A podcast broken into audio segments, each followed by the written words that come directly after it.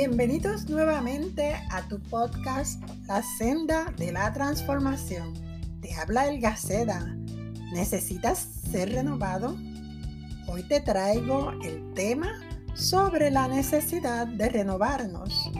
Esta plática la entregué en forma breve a un hermoso grupo de mi congregación, a quienes se nos llama los Gigis, el diminutivo para generación de gigantes la estaré compartiendo en cuatro episodios para ampliar un poco más y que ustedes sean bendecidos. Somos un ser integral, por ello es necesario ser renovados en las tres áreas de nuestra vida, espíritu, alma y cuerpo. ¿Alguna vez se ha, se ha sentido en su casa, en su trabajo o en la iglesia como un mueble? Lleva tanto tiempo ahí que siente o se siente parte de la decoración y nada más. No se asuste, solo estoy echando mano de una analogía para que entienda el mensaje que Dios tiene para usted hoy. Muchos años atrás, no les diré cuántos, enseñé a mis estudiantes cómo renovar un mueble. Durante el curso visitamos el hogar de algunas parejas matriculadas. Se evaluaba la situación del mueble y si, y si valía la pena renovarlo. Algunos muebles requieren mucha inversión y otros menos, así que debía considerarse si valía la pena la inversión. Entonces procedíamos a utilizar el mueble como un proyecto de aprendizaje. ¿Alguna vez después de sentarse en una silla ha exclamado, ¡qué dura es! ¿Cierto? Sin embargo, ella, la silla, cumple su trabajo, sostenerle. Usted la mira y dice, bueno, podría ser más cómoda si le cambio o le pongo un cojín. Tal vez sería más bonita si renuevo su pintura. Luego de usted renovarla, es posible que diga, oh, le voy a colocar en un mejor, en un mejor lugar porque quedó hermosa. Renovar un mueble requiere un proceso. Cuanto más nuestra vida, cuando nos sentimos desgastados o sin fuerzas para seguir adelante. Cuando le digo que renovar algo requiere esfuerzo, como raspar, lijar, quitar manchas, cambiar pintura, clavar, en el caso de un mueble naturalmente. Pero también le digo que renovar nuestra vida requiere cambios, decisiones, dolor, incomodidad, paciencia y perseverancia. Dios conoce nuestra necesidad de, renovarnos y Él interviene en nuestra vida de diferentes maneras. El profeta Jeremías en el capítulo 18, 1 al 4, fue llamado por Dios a observar el trabajo de un alfarero al formar una vasija sobre la rueda. Él le quería dejar una lección al pueblo de Israel. Jeremías se dio cuenta que en el proceso la vasija se rompió en las manos del alfarero. Lo más maravilloso que observa el profeta es que este artista no desecha la vasija rota, sino que rehúsa el barro, lo acondiciona y, lo, y, la hizo otra vasija según le pareció mejor hacerla. Posiblemente ha observado a un ceramista, como decimos hoy, ¿verdad? En la Biblia dice alfarero, trabajar sobre el, barro. Si no, hágalo, ya que cuando identifique la analogía con nuestra vida podrá observar lo siguiente. El artista es el único que forma la vasija y la forma a su parecer. el alfarero representa a Dios. Pero vea la acción del alfarero sobre la vasija, colocando su mano en su interior mientras le da forma y luego sigue en su exterior. Es interesante que para darle la forma que necesita esa vasija, el alfarero coloca primero su mano en el centro del barro, formando un espacio y dándole una forma particular mientras la rueca va girando. Así Dios nos creó todos hechos del barro.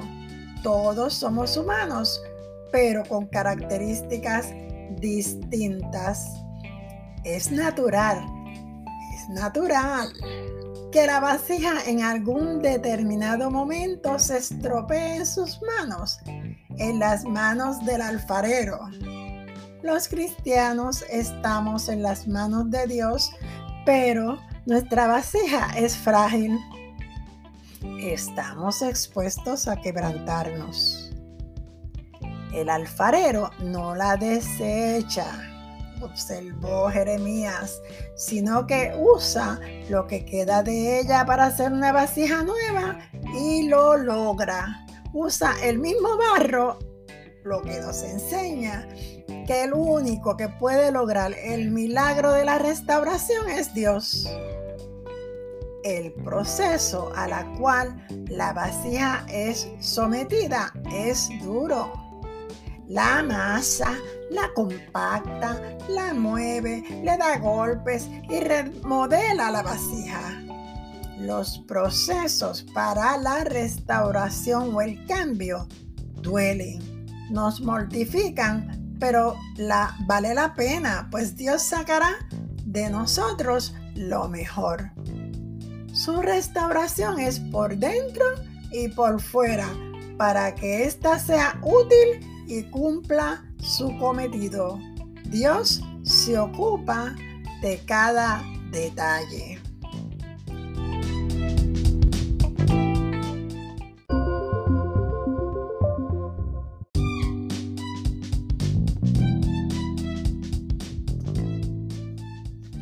Dios resume en esta imagen tres enseñanzas.